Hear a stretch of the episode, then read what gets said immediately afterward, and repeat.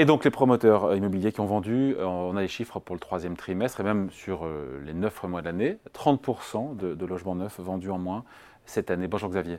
Bonjour David. Xavier Timbaud, économiste et directeur principal de l'OFCE. On a un secteur euh, donc du neuf au global, construction, euh, promotion, qui s'enfonce toujours dans la crise. Euh, le fond de la piscine n'est toujours pas atteint. Non, et il est probable qu'il ne soit pas atteint tout à fait encore dans les prochains mois, en tout cas que la dégringolade continue. Année cataclysmique, pardon, le terme est du président de la Fédération des promoteurs immobiliers qui dit, qui parle d'année cataclysmique.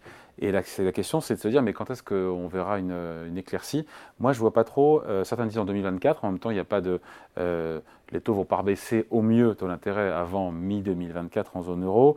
Les contraintes liées aux normes environnementales sont ce qu'elles sont. Elles ne sont pas prêtes de bouger. Euh, il y a toujours l'inflation sur les, matériaux et compagnie. les maires vont pas se mettre à délivrer des, des permis de construire en masse.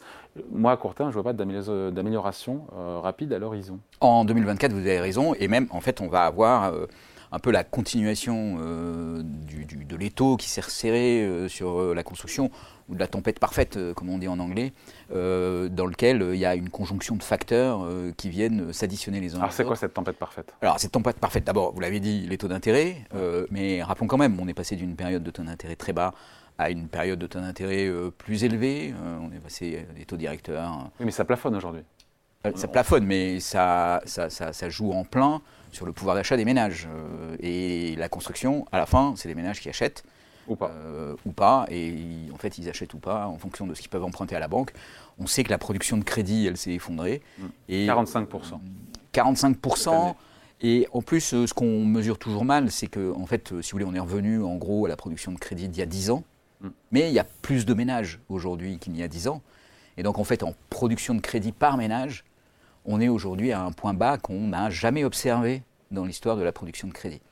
Donc c'est quand même peut-être euh, au moment de la, de la, grande crise de 91-92, euh, précisément au moment où il y a eu une remontée des taux d'intérêt très fort, rappelez-vous. La, réunification allemande et la lutte contre. Oh oui, là, on revient beaucoup en arrière. Il y a une ah crise de l'offre et de la demande. Donc ça, ça c'est ça c'est déjà une belle, une, une belle un bel événement qui vient euh, mettre euh, le, secteur de la construction à mal.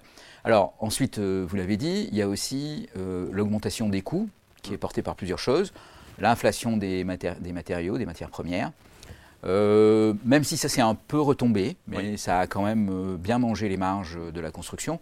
Alors vous savez, en plus la construction, ils ont toujours un petit problème, hein, c'est qu'ils font un devis, et puis ensuite ils exécutent, et il y a souvent plusieurs mois voire plusieurs trimestres entre le moment où vous faites le devis qui est ferme et la facturation qui est à la livraison, surtout quand vous avez des retards dans la livraison. Mais en temps normal, c'est pas très grave parce que vous savez que vos matériaux, vous pourrez les acquérir.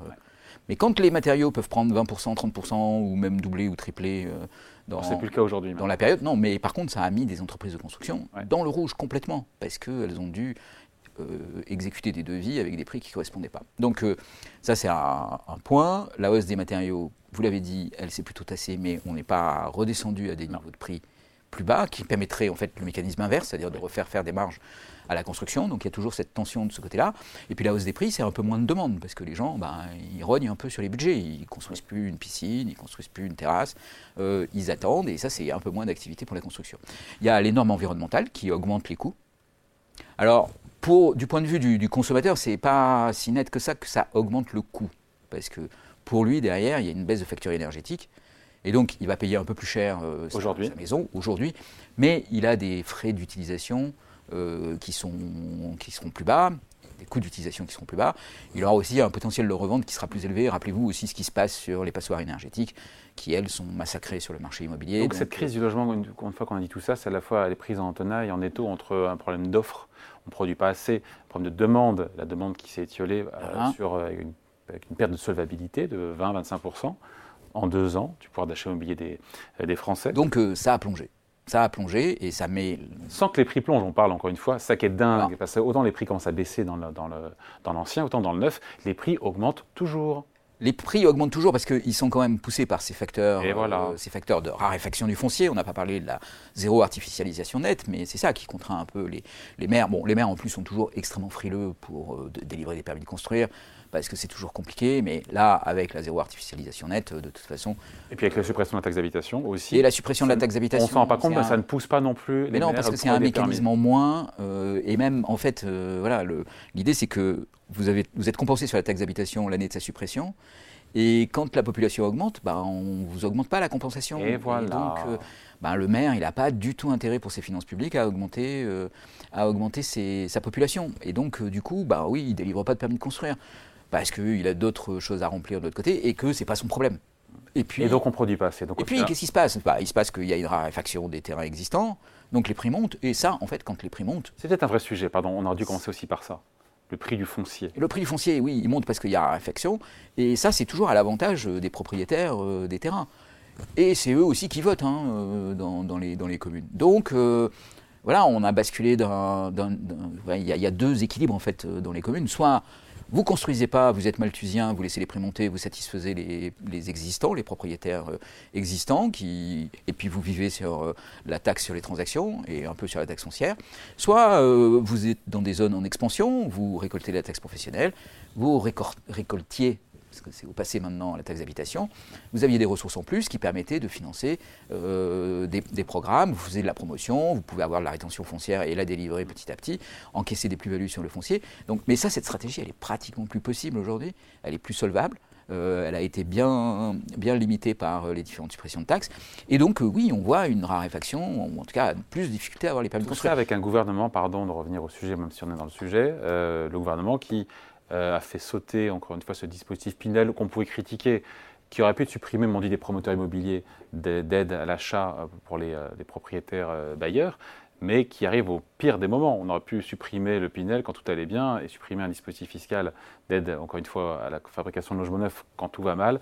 Il y a quand même, se pose quand même la question du timing. C'est ça. Justement, on se dit quoi? Parce qu'on ne produira pas assez évidemment de logements par rapport. Alors, j'ai 500 000 besoin de logements neufs en France, on ne sera même pas quoi. C'est le chiffre le plus, comment dire Sensuel. Non, mais ce chiffre est probablement parmi tous les chiffres qu'on utilise dans le débat public, un de ceux qui a le moins de signification. En fait, ça ne veut rien dire 500 000 besoins de logements.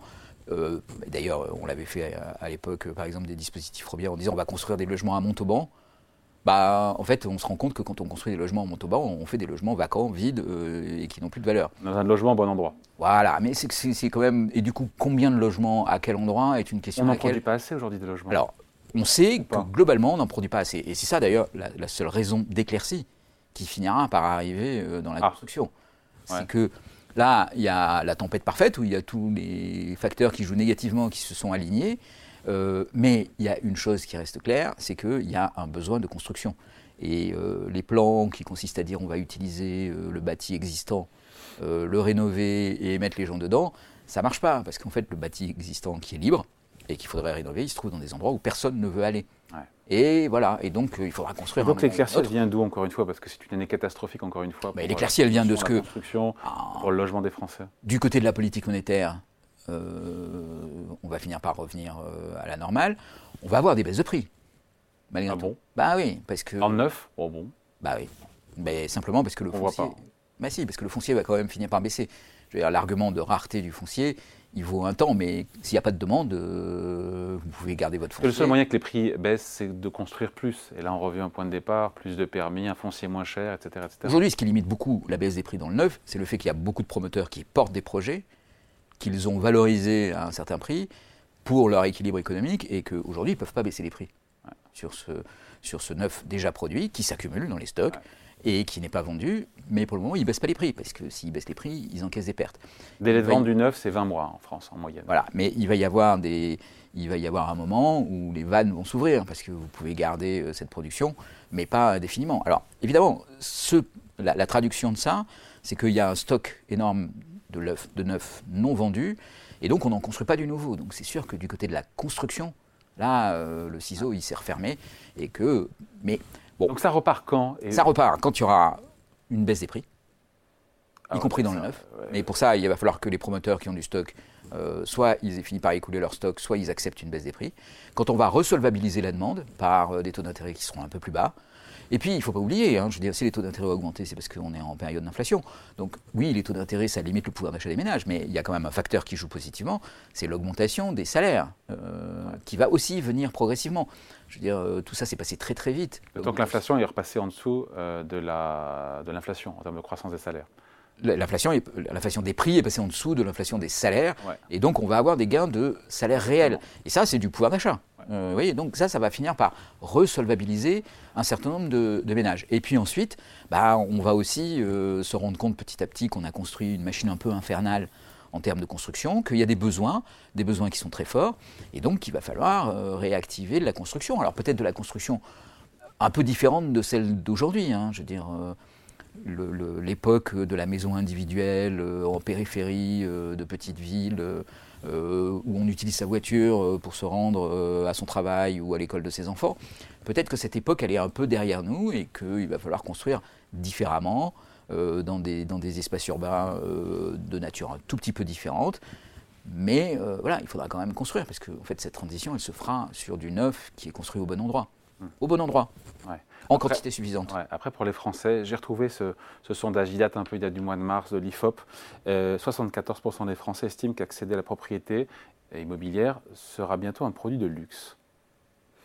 Euh, c'est évidemment le poids dans le budget du logement, mais cet, cet accès à la, propriété semble de plus en plus réservé à une élite, et c'est un sujet euh, de société, c'est un sujet politique peut discuter aussi la réaction du gouvernement face à cette crise, encore une fois, du logement. Exact. Alors, je pense que ce n'est pas vraiment un sujet, euh, euh, c'est pas vraiment un bien de luxe, c'est un vrai problème intergénérationnel, en fait. Hein. C'est-à-dire que c'est plus les nouvelles générations qui ont beaucoup de mal à accéder à la propriété. Il ne faut pas oublier que les générations précédentes, la contrepartie quand même de la difficulté de la génération actuelle, c'est qu'ils encaissent des plus-values euh, considérables. Mm. Alors on les entend moins euh, dire c'est génial la propriété, on encaisse des plus-values, surtout que généralement elles sont assez peu taxées. Mais il y a quand même ça. Il y a un petit peu de transmission à la nouvelle génération par euh, le biais de l'héritage. Euh, bon, après, ça donne beaucoup de pouvoir à l'ancienne génération sur la nouvelle génération. Ça facilite pas l'émancipation et l'accomplissement de la nouvelle génération. Donc, c'est un vrai problème politique. Mais je ne pense pas qu'il faille le, regarder en termes de luxe. Il faut vraiment le regarder en termes intergénérationnels. Il y a des luxes quand il faut payer. et, et pour le coup. d'euros mètre carré, quoi. Oui, d'accord. Mais c'est, et le poids que ça représente dans un budget. C'est exact. Donc c'est quelque chose qui est coûteux, qui est cher, qui devient une barrière, euh, qui va plutôt être réservé euh, dans la génération actuelle à ceux qui ont les revenus les plus élevés. Mais c'est quand même euh, par rapport à la génération précédente que, que le, le, contraste est criant.